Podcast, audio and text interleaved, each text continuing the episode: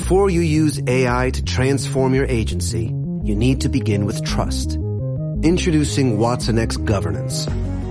Helping you govern any AI as data, models, and policies change so you can scale it responsibly. Let's create AI that begins with trust with Watson X Governance. Learn more at ibm.com slash federal. IBM. Let's create. Entrar al colegio, cuando seas niño, puede ser un tanto sorpresivo. Si fuiste creado por padres aparentemente conscientes y creíste todo lo que ellos te dijeron sobre la honestidad y el jugar justo, las posibilidades dicen que una curva de aprendizaje delante de ti de la cual tú estuviste rezagado, rezagada respecto a tus compañeros de escuela. De pronto te diste cuenta que el juego justo era para bobos y para débiles.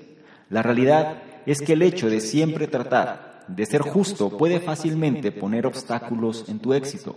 Por supuesto, si tú eres un alto ejecutivo o un político, tú ya sabes esto. Pero hay esperanza, incluso si tú no eres uno de ellos. Robert Greene fue una vez como tú, pero decidió mirar profundo en la historia y en los mecanismos del poder para aprender todo lo referente sobre cómo ganarlo, cómo usarlo y sobre todo cómo defenderse en contra de su abuso. Él llegó a concluir 48 leyes del poder y en este análisis vamos a revisar las siete más sobresalientes. Si quieres saber cuáles son estas siete leyes más sobresalientes del poder que dedujo Robert Greene y sobre todo que las puedas aplicar a tu favor para ganar, usar y defenderte en contra de su abuso, te invito a que te quedes y analices lo que traigo a continuación. Hola, ¿qué tal? ¿Cómo estás? Soy Salvador Mingo y te doy la bienvenida a este espacio que hemos denominado el conocimiento experto, el podcast que hemos creado especialmente para personas como tú, personas interesadas en su formación, desarrollo y crecimiento personal. Nos enfocamos en generar los análisis de los mejores libros que pueden ayudarte a este propósito, donde hablamos de diversos temas como emprendimiento, inteligencia social, inteligencia emocional, ventas, desarrollo personal, negocios, comunicación, filosofía de la riqueza, marketing, entre otros. Y no solo eso, sino además hemos incorporado cápsulas de información donde en pocos minutos hacemos la reflexión sobre un tema de interés. Te aseguro que incorporando esto a tu vida, tu contexto personal y financiero cambiará. Soy Salvador Mingo y listo, vamos a empezar. ¿Qué tal? Muy buenos días, buenas tardes, buenas noches, independientemente de la hora en la que estés analizando esta información. Es un placer para mí que pases parte de tu tiempo en tu propia formación, en que seas una mejor versión de lo que fuiste el día anterior. Y vamos a revisar un gran libro, un grande de grandes, ¿sí? Este libro se llama Las 48 leyes del poder de Robert Greene, un libro muy extenso, un libro que las personas quieren saber de él, pero al ver la magnitud y las dimensiones del libro normalmente pues pasan a otra cosa, ¿sí? Pero es un libro que presenta las bases, es un bestseller, es un clásico ya, ¿sí? Es un libro que se hizo en el año de 1998, su autor Robert Greene, el cual es conocido por sus libros de estrategia, poder y seducción. Tiene tres grandes, es decir, este es uno, 48 leyes del poder, tiene el libro Maestría y también tiene el libro de seducción, ¿sí? Entonces, el cual, pues mediante, sobre todo sucesos históricos, va, él trata de generar el balance en relación a la información o las deducciones que él genera o las conclusiones que él saca sobre cosas que han pasado, sobre ejemplos, aprendiendo mucho del pasado y cómo estos principios se siguen repitiendo hoy en día. Algo muy importante, este, hay que ser muy eclécticos en este libro porque muchas cosas que vamos a revisar aquí pueden, pueden dañar de alguna manera susceptibilidades. Recuerda, no hay blancos ni negros, simplemente son matices grises. Sin embargo, este libro es muy tajante en relación a cómo la gente que ha tenido el poder, ¿sí? la gente que realmente ha tenido poder, ¿Cómo es que lo ha hecho? También de qué manera este poder se puede de alguna manera prevenirnos, ¿no? Cuando ves que alguien está utilizando una estrategia de este tipo o una táctica de este tipo, tú puedes de alguna manera identificarlo y saber que es un medio de manipulación o es un medio del cual están tratando de sacar provecho, ventaja de una situación particular. Hay que ser eclécticos, hay que entender, hay que estar abiertos a la información y sobre todo tomar, entender que el mundo por lo menos ha funcionado de esta manera. Y aunque estamos en una época o una etapa donde ya hablamos ya previamente del estoicismo, como cada vez es menor y cómo la sociedad se hace cada vez como más suave, estos temas pues pueden ser duros, pueden ser muy tajantes, pueden, ser, pueden generar algún tipo de eh, descontento. Sin embargo, más vale que los tengamos presentes porque en la política, en los negocios, en las empresas, en el entorno competitivo, esto sigue pasando y más vale tener nociones y sobre todo estar conscientes de cómo tratar este tipo de situaciones. Sí, en este libro vamos a revisar siete de las principales leyes de las 48. ¿Por qué? Porque sería demasiado extenso hacer las 48 y hay unas que son eh, algo obvias, hay otras donde a lo mejor estas siete están cubriendo parte de las 48, de tal manera que con estas siete leyes, ¿por qué siete? Porque me gusta mucho ese número, pero con estas siete leyes vamos a tener una idea bastante aterrizada de cómo es, de lo que es este libro, sobre todo cómo podemos usarlo a nuestro favor, ¿sí? En dado caso de que exista demasiado interés para conocer los demás, podemos hacer un segundo o hasta un tercer análisis de cada una de estas leyes. En lo personal, con estas siete creo que podemos tener un contexto bastante apropiado de este libro y tener este conocimiento. ¿no? Yo creo que con esto podemos avanzar bastante, bastante bien. Vamos a revisar por qué eh, muchas veces los errores de novato pueden ayudarte a ganar un torneo de ajedrez, tomando un ejemplo que vamos a revisar más adelante. También como una persona de la realeza o un ministro, ¿no? que era mano derecha de un rey, terminó en un calabozo simplemente por hacer una fiesta a su rey. Vamos a ver por qué sucedió esto.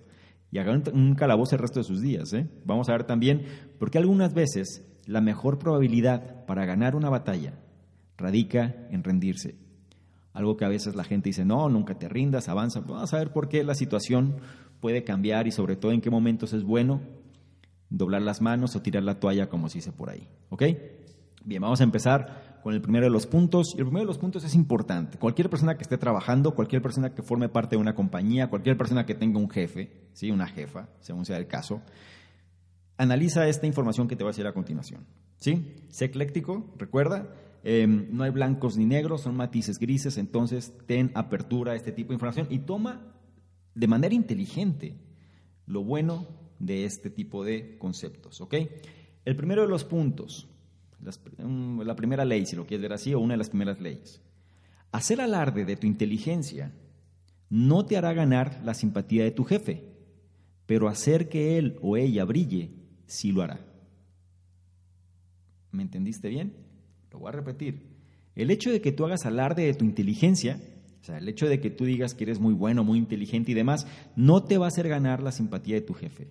¿Ok? De nada sirve que seas demasiado bueno sí opacas al que está arriba.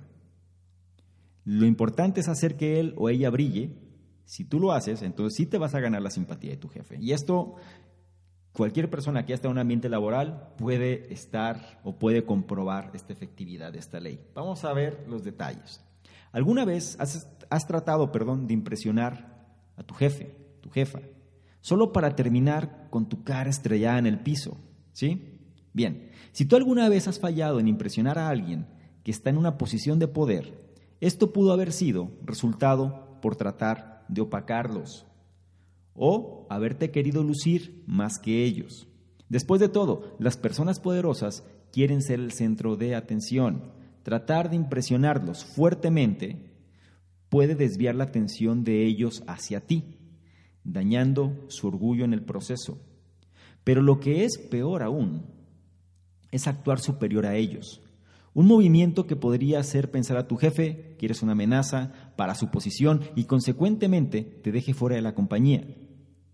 Vamos a tomar el ejemplo de la relación que existía entre el rey Luis XIV de Francia, ahora que Francia es campeón del mundo, vas a tomar este ejemplo de Francia, ¿sí? campeón del mundo en el Mundial. Luis XIV de Francia y esta persona que era su ministro que se llamaba Nicolas Fouquet. ¿sí? Él era el ministro financiero del rey. Ahora, él era un consejero listo y leal al rey, ¿ok? Nada más para que tengas el contexto. Era la mano derecha prácticamente él o una de sus, de sus em, allegados, ¿no? Más fieles que el rey les tenía mayor confianza.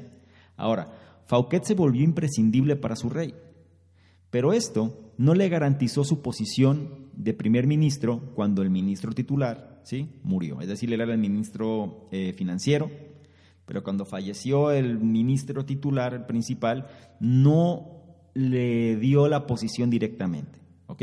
Entonces, ¿qué hizo, Luis ¿qué hizo Nicolás Fauquet?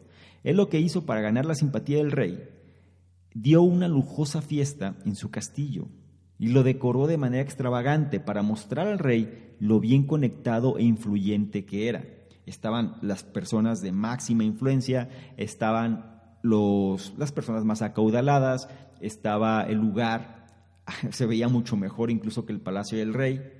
Entonces, cuando el rey vio esto, lo que hizo fue al día siguiente arrestó a Fauquet, ¿sí? Lo mandó a arrestar, ya que él se sintió eclipsado por medio de todo lo que hizo su allegado. Y sin piedad acusó a este ministro de robo, que era la causa por la cual él podía acumular esa fortuna tan extravagante y podía hacer eso. La cuestión es que el pobre Fauquet pasó sus días en la celda de prisión del calabozo. Me doy a entender, por tratar de impresionar, quedó peor. No lo hizo para hacer brillar a su rey, sino lo hizo para él lucirse. Y ahí empezó el problema. Así que ya sabes, la forma de cómo no impresionar a tu jefe. Sin embargo, ahora la pregunta es, bueno, entonces, ¿cómo gana su simpatía? ¿Sí? Una mejor estrategia es siempre hacer que la persona a cargo se vea más inteligente que cualquier otra persona, cualquiera. Y eso te incluye a ti.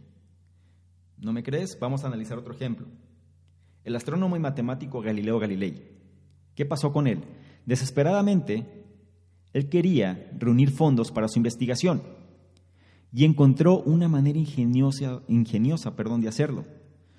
Cuando él descubrió las cuatro lunas de Júpiter en el año de 1610, él se aseguró de vincular su descubrimiento con el aspirante al trono Cosimo II de Medici. ¿Cómo fue que lo hizo? Bueno, fue en un acto de astucia. Galileo dijo que las cuatro lunas representaban a Cosimo II y sus hermanos, mientras que Júpiter era comparado con Cosimo I, el padre de los cuatro hermanos. Gracias al hecho de saber jugar con el ego de su rey, Galileo fue nombrado el matemático y filósofo oficial de Cosimo II. ¿Y adivina qué? Consiguió la financiación o el financiamiento para hacer y seguir con su investigación. Ahora, me doy a entender la parte crucial aquí es cómo hacer que el que esté encima de ti brille. ¿Sí? Es decir, le vas a dar el crédito o le vas a, o parte del crédito de tal forma que se vea bien. Si eso es así, de alguna forma, tú te vas a ganar su simpatía, te vas a ganar que le caigas bien, te vas a ganar eh, su predilección, si lo quieres ver así. ¿Es eso algo malo? ¿Es eso algo bueno? Perdón. Todo depende de cómo lo veas. Vivimos en una era donde a lo mejor el idealismo, vivimos en una era donde a lo mejor este tipo de cosas dicen, no, yo no voy a caer en eso porque eso es mentirme, eso es algo que eh, no soy yo así, yo no le voy a dar un favor a alguien que no me cae bien, etc. Y eso es respetable. La cuestión aquí es que tienes que ser imparcial, hay que ser ecléctico. Eso es lo que ha sido antes, lo que sigue siendo hoy, si te ves en términos de política, de emprendimientos, de negocios, del mundo como tal, y son factores del ego, son factores psicológicos, que el ser humano así es como se mueve. Lo que yo te sugiero es que tomes esta información a tu favor, ¿sí? Que sepas cómo se mueven las cosas, que si tú tienes algún conflicto en tu trabajo, sepas de qué manera entonces puedes aplicar ciertas estrategias para que te funcione mejor. Recuerda, no hay ni buenos ni malos, simplemente son matices grises, así que, así que utilízalo a tu favor, ¿sí? Y si ves que alguien lo hace, identifícalo también para que no abuse de ese poder sobre ti, si ese fuera el caso. Ahora, el siguiente punto es, toma crédito del trabajo de otros y asegúrate de proteger el tuyo, otra fibra sensible. ¿Sí? Otra fibra sensible, otra fibra sensible, perdón, aquí es donde se ve. Toma el crédito del trabajo de otros y asegúrate de proteger el tuyo. ¿Por qué dice esto? Una pregunta. ¿Alguna vez consideraste reclamar partes del trabajo de otra persona como tuyas por medio de plagiarte algunos pocos fragmentos clave del trabajo de otra persona? Esto pasa, ¿eh? es decir, sobre todo en la escuela, tomas pedazos o fragmentos del trabajo de otros o de Internet o de Google, lo dices como si fuera tuyo. ¿eh? Esto es algo que sucede muy comúnmente. Otra pregunta, ¿alguna vez de manera sigilosa robaste las respuestas de tu compañero de clase en un examen de matemáticas, por ejemplo? ¿Alguna vez copiaste? En palabras más mundanas. respuesta, ¿no? Es decir, sí o no. La mayoría es que por lo menos alguna vez lo hemos hecho, ¿cierto? Ahora, quizá lo hiciste o quizá no, pero la verdad es que llegar al poder, o más bien para llegar al poder, algunas, eh, de manera muy frecuente, vas a tener que tomar el trabajo de otros y usarlo en tu beneficio. Repito, la verdad es que llegar al poder, algunas veces, de manera frecuente, significa tomar el trabajo de otros y usarlo en tu beneficio. Vamos a ver a qué me refiero precisamente. Pregunta, ¿por qué gastarías tu energía haciendo las cosas por ti mismo, por ti misma, si alguien más puede hacerlo por ti? Y aquí vamos a tocar un tema que a mucha gente le gusta, pero antes déjame comentarte algo. ¿Sí? Repito, ¿Por qué gastarías tu energía haciendo las cosas por ti mismo, por ti misma, si alguien más puede hacerlo por ti? Si yo me voy de un punto de vista mucho más eh, certero, te diría, bueno, ¿por qué voy a encargarme de descubrir el hilo negro si este ya existe? ¿Por qué voy a tratar de inventar una forma de hacer las cosas? Es que esta forma ya existe. Velo desde este punto de vista. Si tú quieres de alguna manera em, ser más productivo, ser más productiva, aprovechar mejor tu tiempo, pues entonces tienes que apalancarte ya de las cosas que ya existen. Eso es, es un principio de productividad, ¿sí? es un principio que no es algo malo ni mucho menos. Ahora, vamos a ver más a detalle este punto. Recuerda, son las leyes del poder, ¿sí? son las leyes donde el mundo se ha movido. Aquí no es que esto sea lo mejor o lo idóneo, pero es, hay que ser, es imparcial, ¿sí? es como el poder es. Ahora, vamos a tocar un ejemplo relacionado a este tema. ¿Sabías que el científico serbio Nicolás Tesla, Nikola Tesla, perdón, trabajó para el famoso inventor Tomás Alba Edison. Lo sabías. Supongo que más de uno, más de una ya estaba más que enterado de este tema. ¿Sí? Ahora, y fue de hecho Tesla y no Edison quien fue clave en crear el famoso dínamo de Edison. ¿Sí? El dínamo fue este motor que, utilizaba el magnetismo para generar electricidad. ¿Sí? El gracias a eso existe la luz, en pocas palabras. ¿Sí? la luz de tu casa, ¿no? Es decir, prendes un interruptor y prende la luz. Ahora, por medio, lo que él hizo fue, en este caso Tesla, él fue clave para crear el famoso dínamo de Edison, por medio de mejorar lo que ese momento, o lo que en ese momento más bien era el diseño primitivo de Edison. Edison tenía su prototipo, lo hizo, pero no era, em, digamos, no era práctico, era bastante rudimentario y monótono. Tesla hizo realidad el sueño de Edison, ¿sí? En pocas palabras. Ahora, para hacer este descubrimiento, ¿ok? Tesla trabajó sin descanso por un año entero. Regularmente pasaba 18 horas en su laboratorio, pero hoy en día es a Edison a quien se le atribuye el dínamo. Es decir, la invención de la luz eléctrica va para Edison, ¿cierto? aunque ya la gente cuando empieza a investigar más ven a Tesla como una víctima de las circunstancias, pero la verdad vamos a aterrizar un poquito más este tema. Poco ha cambiado, ¿sí? Desde los días de Edison. Ahora, solo piensa cómo algunos pocos políticos realmente escriben sus propios discursos y cómo novelistas famosos toman prestado las ideas o los conceptos de otros escritores para recoger los beneficios del trabajo de otros, o más bien, pero recoger el beneficio o los beneficios del trabajo de otros muchas veces no es suficiente. También necesitarás quedarte con el crédito de los mismos. Yéndonos todavía con el ejemplo de Tesla y Edison, por ejemplo. Edison y su compañía se quedaron con todo el crédito del trabajo de Tesla respecto al dínamo. Edison ni siquiera compartió un centavo de sus ganancias con Tesla. Sí, si te caía mal Edison, ahora te va a caer peor, ¿ok? aún siendo que él le había prometido darle una suma de 50 mil dólares a Tesla por la mejora del dínamo. ¿Ok? Así que ten el experimento de Tesla en mente. Aprende de los errores de otros. Recuerda que el crédito que se otorga por una invención o creación de cualquier tipo es tan esencial como la invención en sí misma. De nada sirve que tú tengas las grandes ideas si tú no te enfocas en protegerlas y en convertirlas en una realidad, ¿ok? Si tú no reclamas el crédito de lo que tú haces, y esta es la moraleja de la historia, si tú no reclamas el crédito de lo que tú haces, alguien más saltará y tomará tu idea y todo el crédito que viene con ella. Ten cuidado, ¿sí? Es como decir, o lo haces tú o alguien más lo va a hacer. ¿Es esto bueno? ¿Es esto malo? En un mundo justo, en un mundo donde todo mundo debería, valga redundancia, tendría que ser eh, santo, pues eso está mal, ¿sí? Porque a quien tendría que respetar. Pero en el mundo real, como se mueve actualmente, pues estas son cosas que suceden. Y de, y de pronto la gente se queja porque suceden, ¿sí? La gente no le gusta, la gente lo ve mal, eh, rompe con la armonía, eh, todo mundo, bueno, no todo mundo, pero dicho de otra manera, buscarían que estas cosas, que todo fuera leal, fuera justo, fuera correspondiente. Y, ten cuidado, porque cuando hablamos de este tipo de cosas entramos en conceptos, ya no es un capitalismo, y empiezas a, a pensar en términos de socialismo y otras cosas que, bueno, son temas aparte. Pero el punto aquí importante radica en entender que si tú no lo haces, alguien más lo va a hacer. ¿Ok? Entonces, ¿cuántas veces no ha pasado que tú dices, ah, esta idea yo la tuve, pero ahora alguien más la hizo realidad? Esa idea era mía, entonces alguien más la hizo realidad en tu trabajo, que es algo muy común que puede suceder.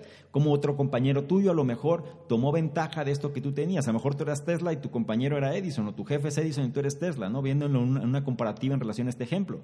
Y entonces sí, te puedes quejar, sí puedes manejar el concepto de víctima, sí puedes decir, oye, es que esto era parte mío, entonces, eh, y te lamentas y demás, y a lo mejor tienes personas que sí te siguen el juego y saben que es verdad, pero la realidad es que eso no cambia. La persona que tiene el resultado o quien se quedó con el crédito es otra persona. Entonces, ¿cuál es la recomendación aquí?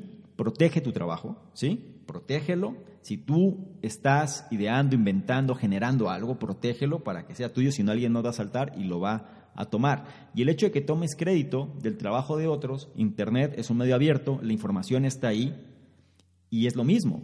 Si ellos no toman crédito de su trabajo, entonces tú o lo tomas tú, alguien más lo va a tomar. Te lo dejo en el tintero, no es algo que sea bueno o malo, simplemente es algo que existe para que tú tomes tu propio criterio y ahora ya lo sabes. El siguiente punto habla de cómo ganar poder y sobre todo en un aspecto Em, sobre otras personas. Me refiero a esto.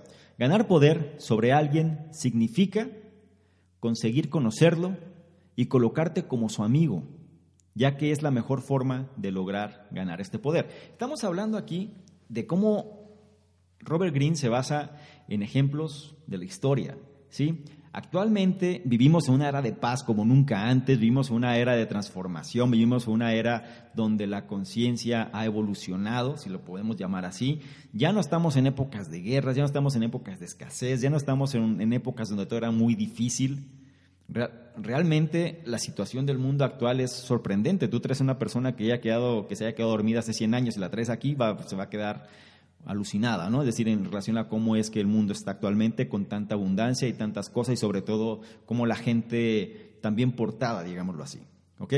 Pero los ejemplos de Robert Greene se basan en la historia. Entonces, aquí entra por ejemplo, el espionaje, aquí entra también lo que Sun Tzu en el libro Arte de la Guerra mencionaba, cómo te haces pasar por una persona y después resulta que pues no eres esa persona, eres otro tipo.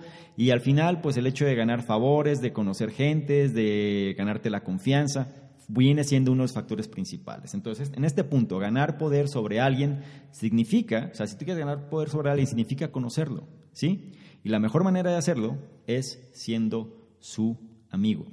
¿Ok? Ganarse su confianza. Ahora, quizá te hayas encontrado con este problema antes. Y el problema es el siguiente. Tú te estás esforzando para superar la técnica de la competencia ¿sí? en tu negocio o en tu campo de acción. Pero no puedes, de una forma acertada, perdón, predecir las estrategias de tus competidores. Entonces, ¿cómo le das la vuelta a estos? ¿De qué manera puedes superar este problema? Bien, otro truco para ganar poder es obtener información importante sobre las personas que tú quieres controlar. Cuidado, ¿sí? Te lo digo para que lo veas de dos formas, ¿no? Una es cuando tú tomas la acción y otra es cuando alguien quiere tomar esa acción sobre ti. Así que también se vale defenderse en caso de que sientas que esto que te estoy diciendo te lo estuvieran aplicando a ti, ¿eh? Ok, entonces, otro truco para ganar es obtener información importante sobre las personas que tú quieres controlar. Y para obtener algo de alguien, primero necesitas saber de ellos. Después de todo, conociendo los planes de una persona, debilidades y deseos, te ayudará en ambos sentidos. Primero, en ganarte su simpatía y segundo, en guiar tus y sus acciones. ¿Ok? Tienes que validar ambos puntos. Te voy a decir un ejemplo, que este libro me encanta precisamente por la cantidad de ejemplos que maneja y todo está sustentado. ¿sí? Vamos a tomar el ejemplo del comerciante de arte Joseph Duvin, ¿sí? quien en 1920 resolvió el hecho de ganarse como cliente al industrial Andrew Mellon, ¿sí? que fue una de las personas más acaudaladas de su época, uno de los hombres más ricos de su tiempo. Pero Mellon, o sea, una persona astuta, no era tan fácil de convencer. Así que Duvin, lo que él hizo para tratar de ganarse a esta persona como cliente, porque Andrew Mellon, una de sus pasiones era el arte, y Joseph Dubin era un comerciante de arte, pero quería tenerlo de cliente, lo que hizo, ¿sí? lo que él decidió, lo que Dubin resolvió, fue sobornar de alguna forma al equipo de Melon en función de que le pasara información secreta sobre su jefe. Es decir, se fue sobre la gente que trabajaba para Melon, ¿ok? De una manera eh, discreta, se infiltró. Ahora, cuando Melon viajó a Londres, que era donde se encontraba Dubén, Dubén se aseguró de seguirlo. El comerciante apareció en la misma galería de arte el industrial estaba visitando, porque le habían dicho que el industrial iba a viajar a Londres y que iba a ir a esta galería, ya tenía la reservación y etcétera. ¿sí? Entonces, el comerciante apareció en la misma galería de arte que donde se encontraba en este caso Andrew Mellon, supuestamente por casualidad, y conectó con él con una vibrante conversación. Debido a que Dubén sabía demasiado respecto a los gustos de Melon, ya lo tenía investigado, ya sabía qué le gustaba, cuáles eran sus pasiones, cuáles eran sus gustos, de qué maneras lo podía de alguna, de alguna forma, perdón, el hecho de generar esa empatía, ya la tenía clara, ¿sí? Él rápidamente se ganó su simpatía gracias a eso, haciéndole creer que ambos compartían gustos comunes por el arte y otras cosas más. Como resultado, el encuentro terminó en buenos términos y Melon pronto se volvió el mejor cliente de Duvin. Entonces, la pregunta, ¿de qué manera puedes conseguir lo que Duvin hizo? Bueno, entonces hay algunas formas. La primera, ¿qué fue lo que hizo Duvin? Bueno, tú puedes contratar a un informante, o mejor aún, tú puedes actuar como un espía colocándote como un amigo de la persona. Esto es algo que en épocas de guerra se daba constantemente, en el espionaje y demás se daba. ¿sí? Actualmente ya el mundo funciona diferente. No, sí funciona diferente, ¿sabes? Pero simplemente ya son cosas de las que ya no se hablan tanto. Pero bueno, vamos a seguir con esta estrategia como tal. Puedes contratar a un informante o mejor aún, actúa como un espía colocándote como el amigo de la persona. Mientras que la mayoría de las personas optan por contratar a un espía, em, como fue el caso de Dubén, o sea, Dubén contrató eso a una persona, esa estrategia es riesgosa bastante riesgosa, porque después de todo, ¿cómo puedes asegurarte que los espías están siendo honestos contigo? ¿Ok? Por eso son espías. ¿Sí? Tienes que tener cuidado.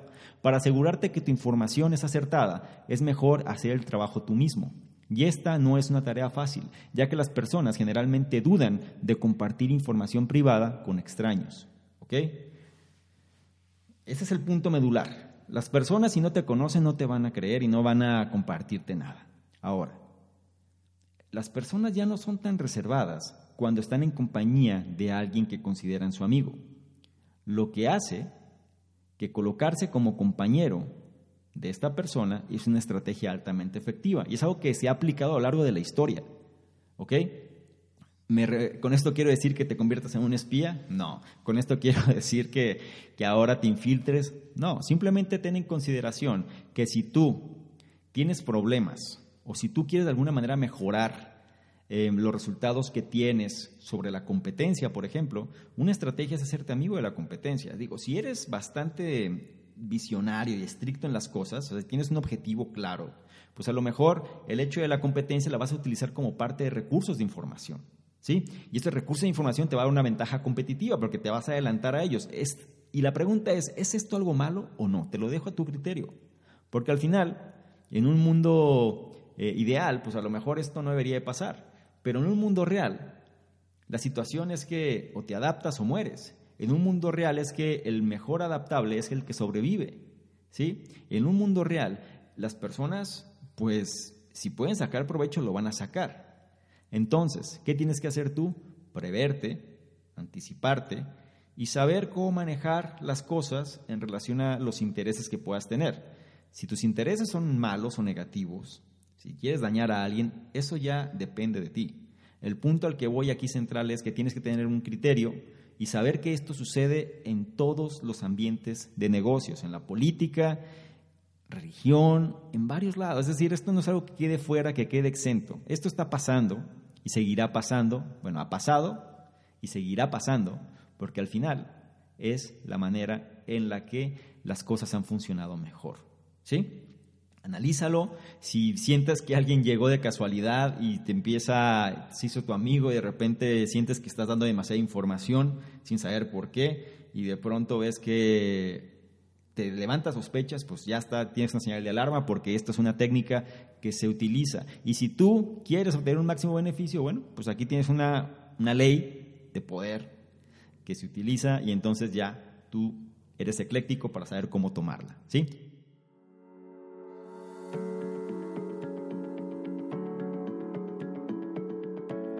Cada vez más personas se suman a la tendencia de generar un estilo de vida distinto al que se les enseñó desde pequeños. El mundo es distinto al que era hace unos años. Las personas buscan mayor calidad de vida, mayor libertad de tiempo, de espacio, de dinero. Y eso es algo que solo lo lograrán si saben usar la tecnología y el conocimiento a su favor. Tú tienes un conocimiento que puede ser útil al mundo, un conocimiento que puede generarte esa libertad que buscas. Sin embargo, posiblemente no sepas cómo capitalizarlo. En otras palabras, cómo hacerlo rentable. Te diré algo. En la era de la información, el conocimiento es el activo más importante y no se trata de qué tan duro trabajes, sino qué tan eficiente y eficaz seas con tu tiempo y tu conocimiento. Si tú quieres que tu conocimiento trabaje para ti, debes entonces saber crear sistemas que trabajen para ti, sistemas que te den mayor libertad de tiempo y que puedas operarlos desde cualquier parte del mundo. En el programa Conocimiento Experto sabemos que esta es una necesidad de muchos de nuestros suscriptores, por lo que hemos creado el programa de posicionamiento de expertos en Internet, el cual te llevará de la mano para que tú crees tu propio sistema que te posicione como el experto o la experta en tu campo de conocimiento, dedicando tu tiempo a aquello que realmente disfrutas hacer. Si esto resulta de tu interés y quieres saber si aún puedes ingresar al programa, revisa la descripción donde estés analizando esta información y encontrarás el enlace que te llevará a conocer los detalles del programa. En caso que no puedas ver la información, significa el programa está cerrado por ahora y tendrás que comunicarte con nosotros para que te hagamos saber la nueva fecha. En caso contrario, y si puedas ver la información, felicidades. El programa aún está abierto para que tomes ventaja ahora. Bien, esto era algo importante que tenía que decirte. Ya no te entretengo más y volvamos al análisis.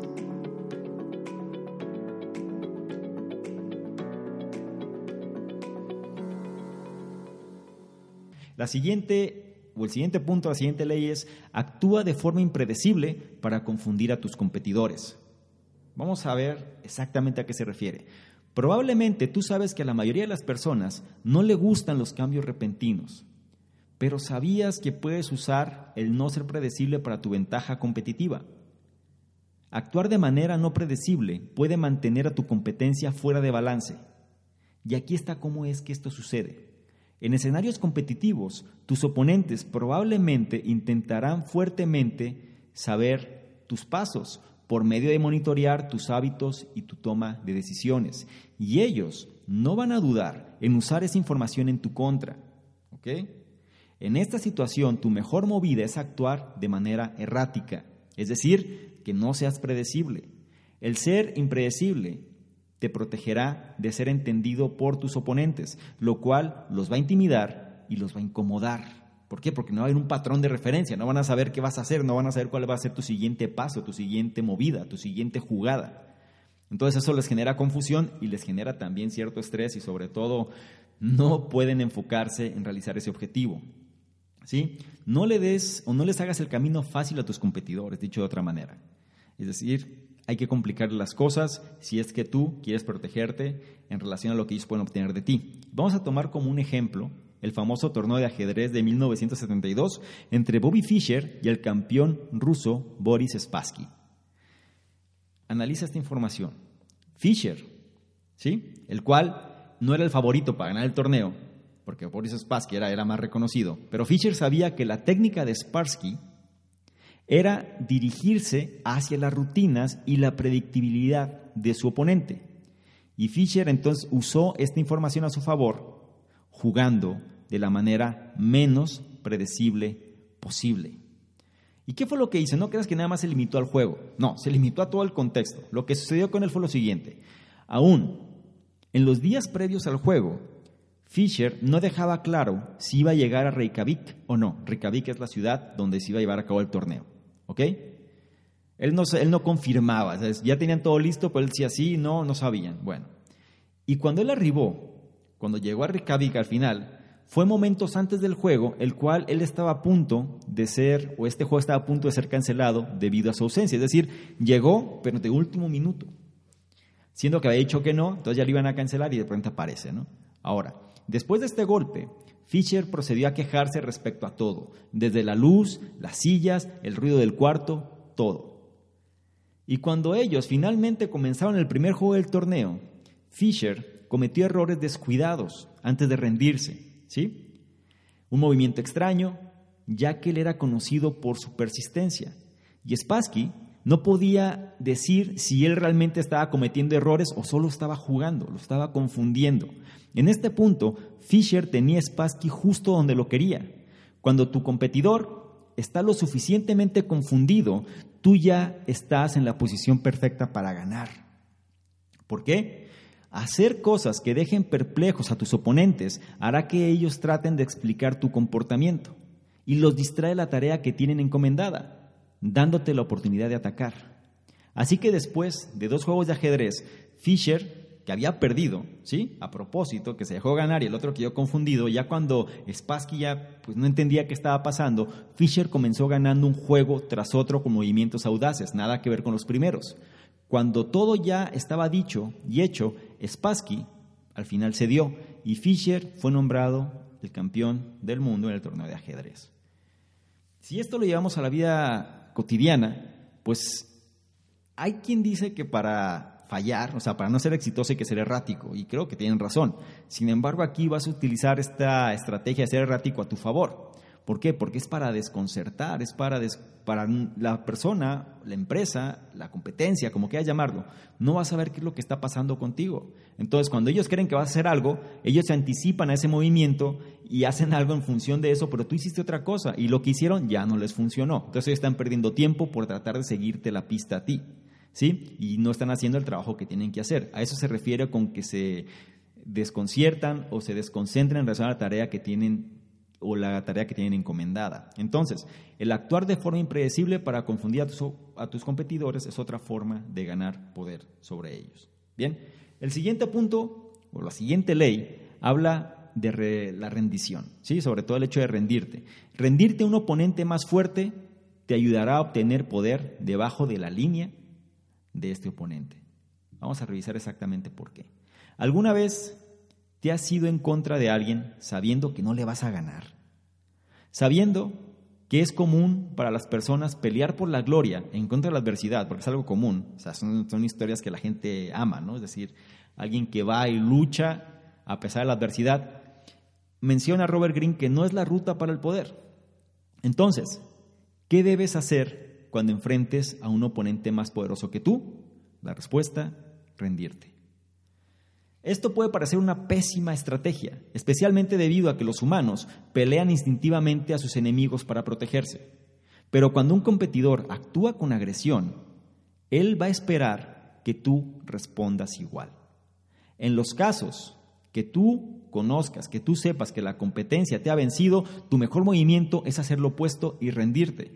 ¿Cuántas veces la gente no se aferra, digámoslo así, con esta palabra tan dura, a seguir en algo que no va a poder ganar? Y es un desgaste de energía, un desgaste de tiempo, y, pero en las guerras sucede muchísimo también, en las competencias también. cómo en lugar de canalizar esta energía para un enfrentamiento posterior, quieren llevarse al límite por la cuestión del ego muchas veces. Ahora, menciona, si tú sabes que la competencia te ha vencido, que no la vas a poder ganar, tu mejor movimiento es hacer lo opuesto y rendirte. ¿Por qué? Si tú te rindes, o por lo menos convences a tu enemigo que has tenido suficiente, al menos puedes asegurar que él, o ella, según sea el caso, ya no te va a dañar más de manera sustancial. Ya te rendiste, ya no te va a seguir golpeando, digámoslo así, ya no te va a seguir dañando, ya no, porque ya no tiene sentido, ya te superó. No solo eso, sino que tu oponente, pensando que él ha ganado, que ella ha ganado, también va a bajar la guardia. Y cuando lo haga, tú tendrás una oportunidad de oro para recuperar tu fuerza y planear tu siguiente movimiento. Es decir, vas a quedar fuera de su radar. ¿Ok? Si me vas siguiendo. Es importante, porque esto es lo que a veces diferencia una estrategia ganadora de la que no. Y si no me crees, analiza la política de tu país.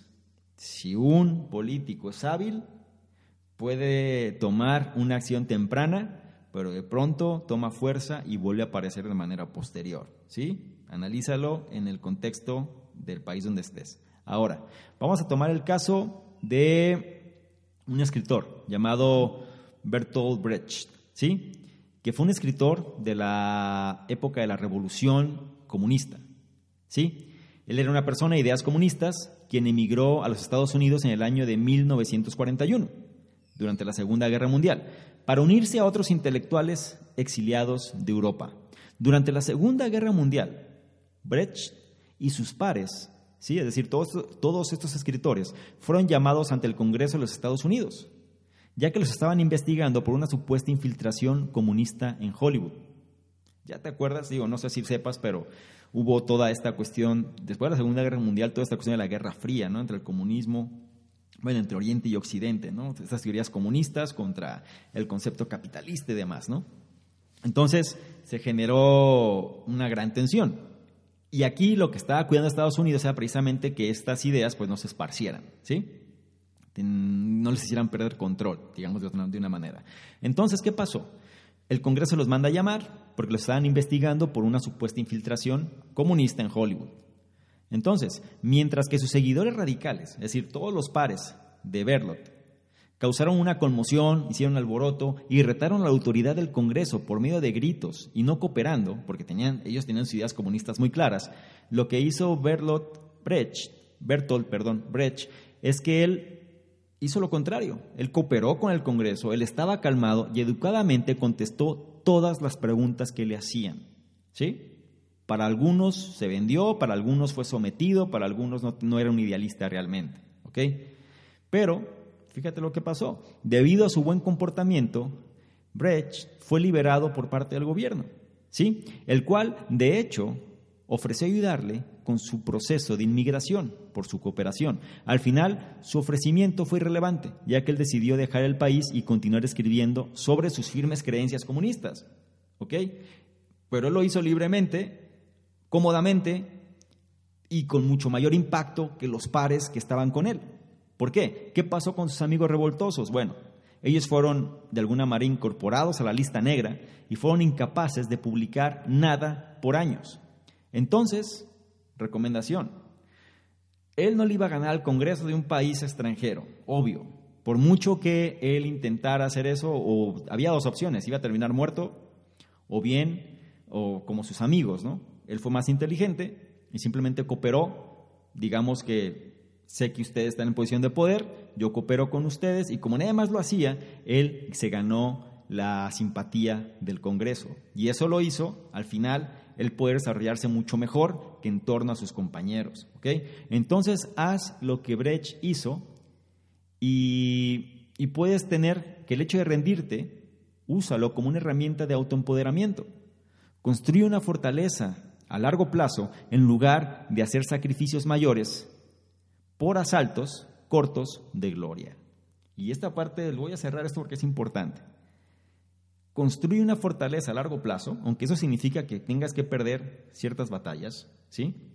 Pero para puedes perderlas, pero siempre fortaleciéndote a largo plazo, en lugar de hacer sacrificios mayores, es decir, darte con todo en pequeños asaltos, ¿sí? Para tener una gloria efímera. Es decir, sí, ganaste una batalla, pero al final quedaste tan desgastado, quedaste tan mal que la, la guerra continúa, ¿no? Y aunque hayas ganado la batalla, no significa que ganaste la guerra, y al final quedas con menos recursos, menos energía, menos simpatizantes, y resulta un desgaste mucho mayor. Misma analogía con los políticos. ¿Qué sucede cuando un político pierde? Pues a lo mejor el político se aferra a querer ganar y gasta todo lo que le queda con tal, ¿sí? Simplemente con tal de obtener la batalla o ganar esa, ese pequeño asalto. Pero al final no puede contra todo el sistema y lo que sucede es que queda mucho más desgastado, con menos energía y ya no puede continuar. Entonces, aplica las cosas de una manera más inteligente. El hecho de que pierdas una batalla no significa que pierdes la guerra. ¿Sí? Ahora, el siguiente, la siguiente ley es, si quieres ser tratado como un superior, debes actuar como uno. Y esto es importante, sobre todo en la época actual, donde las personas quieren ser todas eh, iguales, digámoslo así. Aquí, Robert Greene muy tajantemente dice que hay que tener mucho cuidado con eso. Y vamos a ver por qué. Pregunta, ¿estás en una posición superior respecto a otros? y no me refiero a que seas mejor que otros, me refiero a que tengas una posición superior a lo mejor en tu trabajo, a lo mejor en tu comunidad, a lo mejor eh, en el entorno donde te desempeñas, a lo mejor en tu negocio, según sea el caso, estás en una posición superior respecto a otros. Si es así, es esencial actuar acorde a esta posición. Al menos claro está que prefieras que te vean como su igual, ¿sí? Aquí hay dos opciones. Pero una palabra de advertencia. Actuar como si fueras igual a otros, mientras que tienes una posición superior a ellos, solo inspira el desprecio y la rebeldía. Ten cuidado. ¿Sí? No, es que todos somos iguales, yo soy igual que los demás, yo no quiero ser... Eh, mira, pues eso no tiene nada que ver con tu forma de ser, pero tienes que actuar de manera acorde si es que no quieres que te suceda lo que te estoy comentando aquí actuar igual a otros mientras tienes una posición superior, solo inspira el desprecio y la rebeldía. Vamos a tomar el ejemplo del rey Luis Philippe de Francia durante el año que él fue rey durante los años, bueno, la década de 1830 y 1840. ¿Qué pasó? El rey Luis Philippe pues era alguien que quería ser como quien dice del pueblo, ¿sí?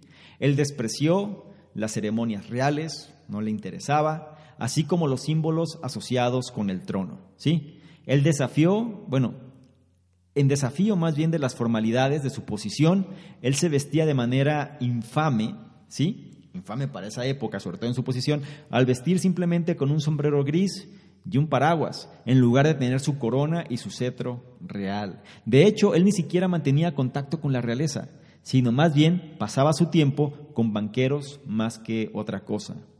Pero el comportamiento del rey no le hizo ningún bien.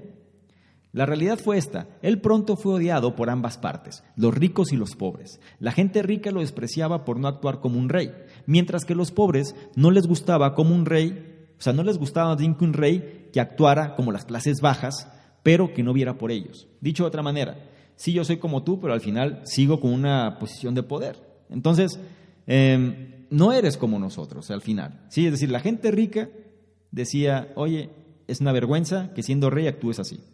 Y la gente pobre decía, ¿sabes qué? Quieres ser como nosotros, pero la verdad ni siquiera ves por nosotros. Entonces, ninguno de los dos. Incluso sus amigos banqueros se volvieron en su contra cuando descubrieron que ellos podían insultarlo sin temor a un castigo o una reprimenda. Imagínate eso.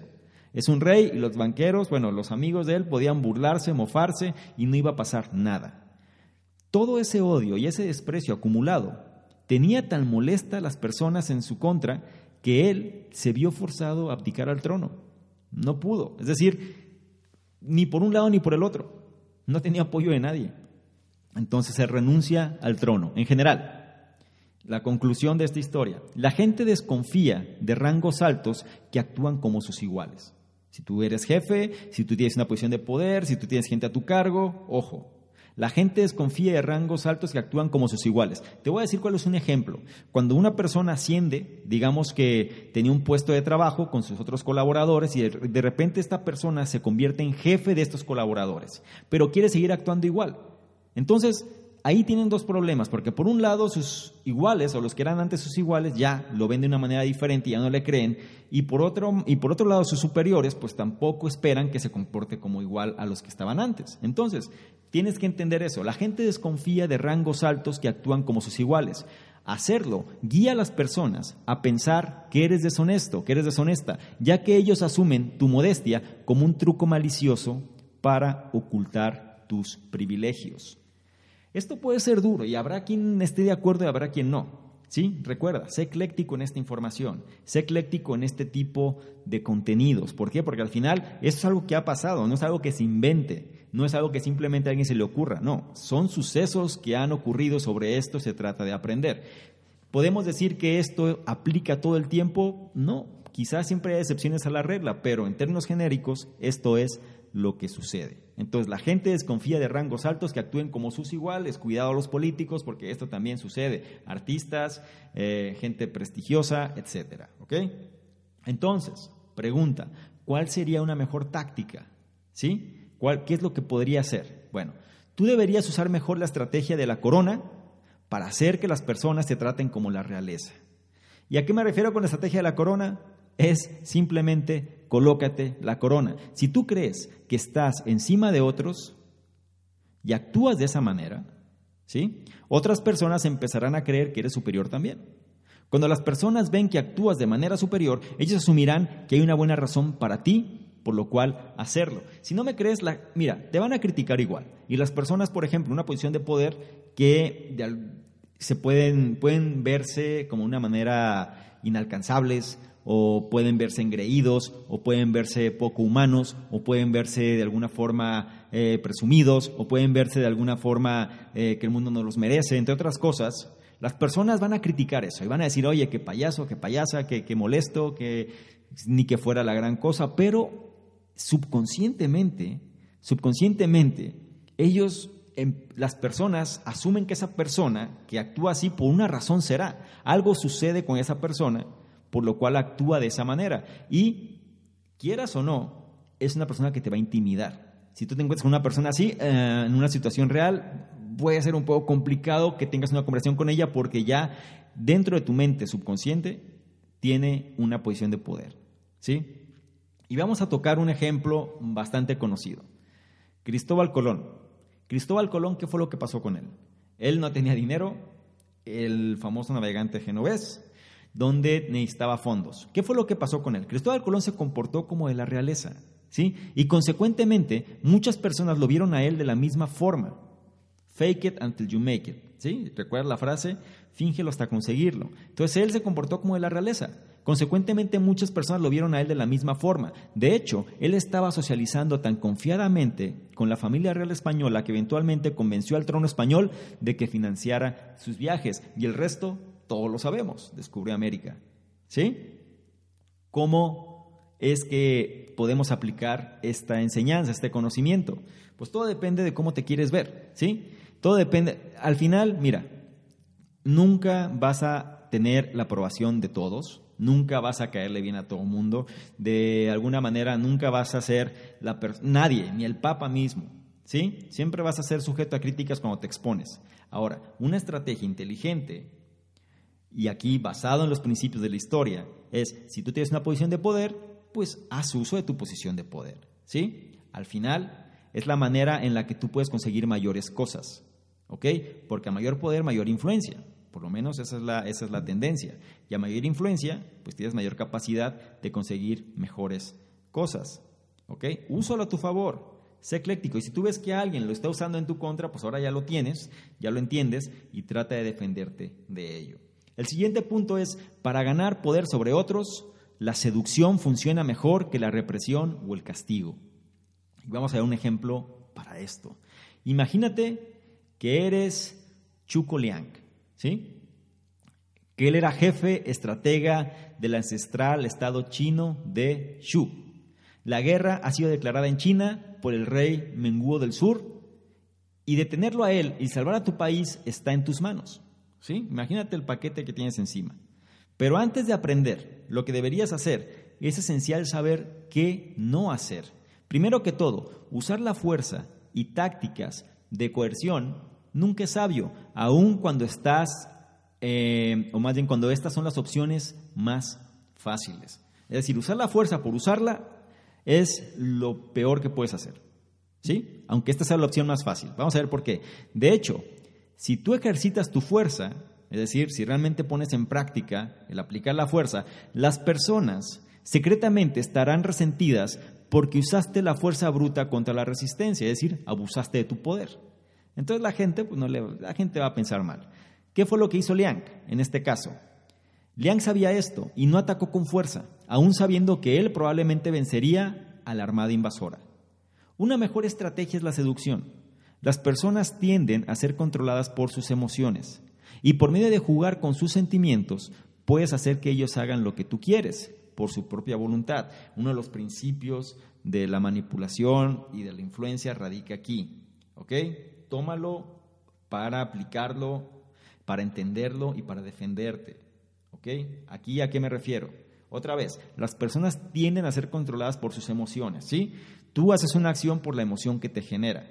Y por medio, aquí menciona jugar con sus sentimientos, que puede ser como algo malo, ¿sí? Jugar. Pero imaginémonos en aquella época, imaginémonos en situaciones donde realmente pues el mundo era mucho más duro y también no, no hablamos de jugar con los sentimientos de una pareja, estamos hablando de jugar con los sentimientos de un adversario que puede llegar a destruir tu país por completo. Entonces tienes que empezar a manejar este tipo de conceptos a un nivel mucho más alto.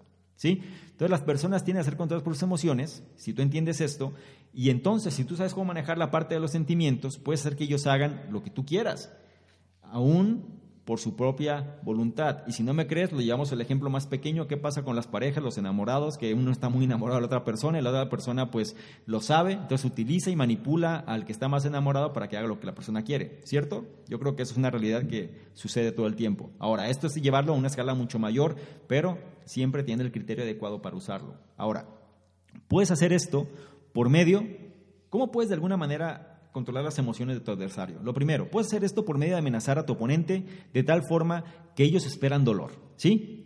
Es decir, tú amenazas, amenazas y amenazas. Te recuerda, por ejemplo, Donald Trump amenaza mucho a otros países, ¿sí? Pero ves la estrategia. O sea, para hacer esto, tú puedes amenazar a tu oponente de tal forma que ellos esperan dolor. Y entonces, de pronto, trátalos amablemente. Desconciértalos. ¿Sí? Te voy a atacar, vas a construir esto, vas a hacer esto, y de pronto cuando llegas con él, estás todo temeroso, pero de repente la persona te trata cordialmente, ni siquiera ven ese tema, y te hace sentir muy bien.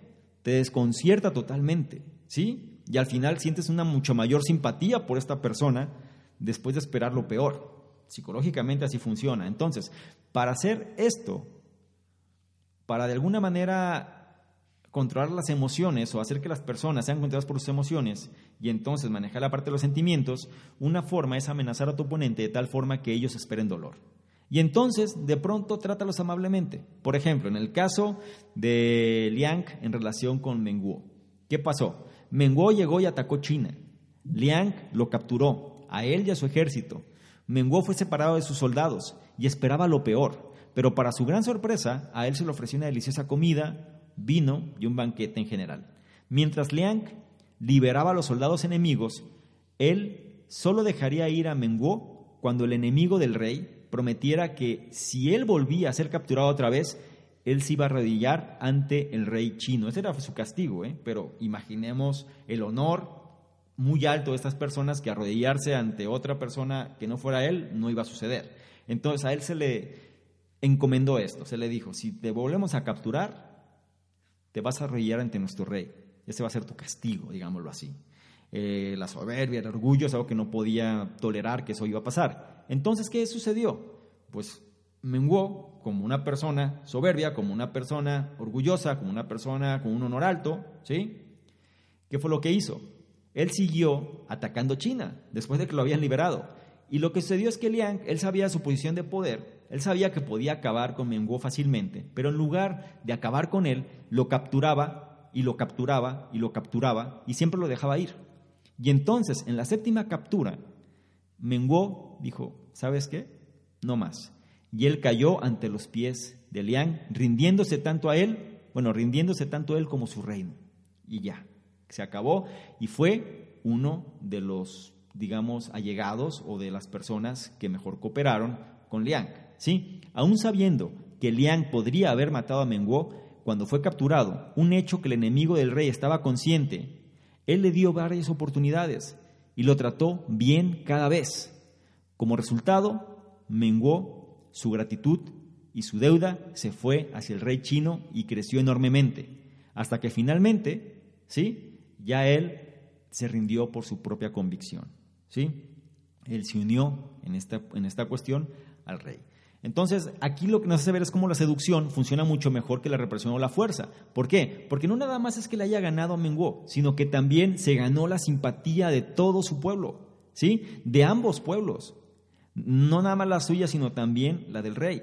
Entonces, ¿qué pasa cuando sucede? Pues hay mucha mayor lealtad. Porque muchas veces lo, uno de los conflictos principales son todas las rencillas internas que suceden, es decir, toda esta cuestión de pues que las personas no están satisfechas, pero están de una manera secreta para hacer un levantamiento en otro momento, ¿sí? Es decir, tratar de conspirar, tratar de hacer algo para dañar al final al rey que se impuso sobre su otro rey, ¿no? Hablando en este contexto, en este ejemplo, pero también esto sucede en las empresas, también sucede en los negocios, también sucede en la vida real, sí, en la política y demás. ¿Por qué? Porque si te imponen, si te imponen a ti un jefe y tú al final creías que merecías ese cargo y tú tenías y tú tienes gente allegada hablando de sindicatos y demás, entonces imagínate lo que va a suceder si una persona en una posición de poder no sabe manejar esto, pues simplemente puede ser que los subalternos pues terminen haciéndolo huir, ¿sí? Porque no puede con ellos. Entonces hay que saber cómo manejar estos principios y sobre todo cómo usarlos a tu favor. Entenderlos primero, implementarlos en caso de ser necesario en relación a tu contexto y defenderte en caso de que esto te esté pasando a ti. Estas fueron siete leyes de las 48 leyes de Robert Greene. Dime qué te parece, dime ¿Cómo piensas al respecto? ¿Crees que esto funciona o no funciona? La verdad es que son principios básicos universales y me gustaría concluir con lo siguiente. El mundo, ¿sí? históricamente, ha gobernado por medio del poder la conquista. ¿sí? Históricamente así ha sido y este libro se basa precisamente en ese principio. Claro, mucho ha cambiado en la era moderna, como te dije antes, pero la importancia de control y dominar sigue permaneciendo de una manera más sutil, una manera más suave, pero sigue permaneciendo. Por medio de aprender de los fallos y las victorias de las luchas históricas del poder, que es lo que estamos analizando aquí, tú también puedes convertir o también te puedes convertir en una fuerza con la cual se puede contar. ¿Sí? Esa viene siendo la conclusión de este análisis, porque la parte principal es que tú tomes este conocimiento y trates de incorporarlo en relación a aquello que estás haciendo. ¿Sí? El mundo funciona así. Las conquistas han sido así, las luchas internas han sido así, las guerras han sido así, las posiciones de poder han sido así, de tal forma que los negocios, las eras, las tecnologías han sido así. Entonces, aquí el punto central es entender cómo tú puedes sacar provecho de estos principios, ¿sí? Y te puedas convertir en una fuerza con la que se pueda contar. ¿Ok? Domingo, espero que esto te haya servido. Antes que nada, quiero que comentes. Para este análisis, por favor, quiero que comentes qué te parece. ¿Estás de acuerdo o no? Porque yo creo que esto toca fibras sensibles, puede dañar susceptibilidades, pero recuerda, hay que ser ecléctico en la información. Hay que ser imparcial porque la información está ahí. Tú sabrás cómo la tomas, si te sirve o no te sirve, de qué manera lo haces. Pero yo te pido, de favor, que comentes, que compartas, muy importante, que evalúes. Ya estamos, también toda la noticia, estamos en Spotify ya. Entonces tenemos prácticamente gran parte de los, de los canales cubiertos. Está la aplicación en Android, está la aplicación en iPhone o iPad. Estamos en Spotify, eh, en otras plataformas como Spreaker, como iVoox, como, en fin, es decir, este, estamos ya de alguna manera llegando a la mayor cantidad de canales posibles pero con tu ayuda, compartiendo esta información, comentando, sobre todo compartiendo, evaluando, nos vas a ayudar a llegar a más y mejores audiencias, ¿no? Es decir, estar siempre mejorando, siempre mejorando el entorno, siempre eh, de alguna manera concientizando. Y si esto lo consideras de valor, entonces también compártelo para que otras personas logren apalancarse de este conocimiento. ¿Sí?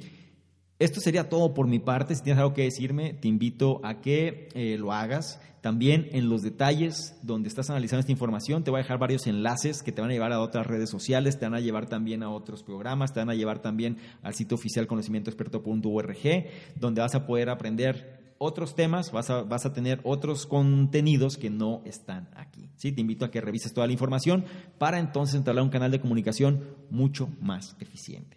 Soy Salvador Mingo del programa Conocimiento Experto y nos vemos en un próximo análisis. Chao. ¿Quieres ganarte alguno de los bonos del programa Conocimiento Experto? Bonos tales como análisis escritos, videos, capacitaciones masterclass, incluso estrategias de apalancamiento de capital, negocios por internet, sistemas de afiliados, branding personal, en fin, todo lo que necesitas tanto para hacer crecer tu negocio o emprendimiento, así como tu desarrollo personal. Si es así, esto es lo que requiero que hagas. Número uno, regístrate al podcast, ya sea que estés en iTunes, iVoox o cualquier otro. Y número dos, deja un comentario que nos ayude a mejorar y aporte valor a la comunidad. Si es así, nosotros de manera aleatoria vamos a escoger cuál de ellos es merecedor de los bonos. Entre más participes, es un hecho que más vas a recibir. Si quieres saber más sobre todo lo que hacemos, dirígete a la página de salvadormingo.com, donde encontrarás, además de los análisis, el blog, los programas que realizamos e incluso distintos proyectos que estamos ejecutando. Todo esto para apoyarte tanto en tu formación personal, así como en el desarrollo de tu emprendimiento o negocio. Join us today during the Jeep Celebration event. Right now get 20% below MSRP for an average of 15178 under MSRP on the purchase of a 2023 Jeep Grand Cherokee Overland 4xE or Summit 4xE. Not compatible with lease offers or with any other consumer incentive offers. 15,178 average based on 20% below average MSRP from all 2023 Grand Cherokee Overland 4xE and Summit 4xE models in dealer stock. Residency restrictions apply. Take retail delivery from dealer stock by 4-1. Jeep is a registered trademark.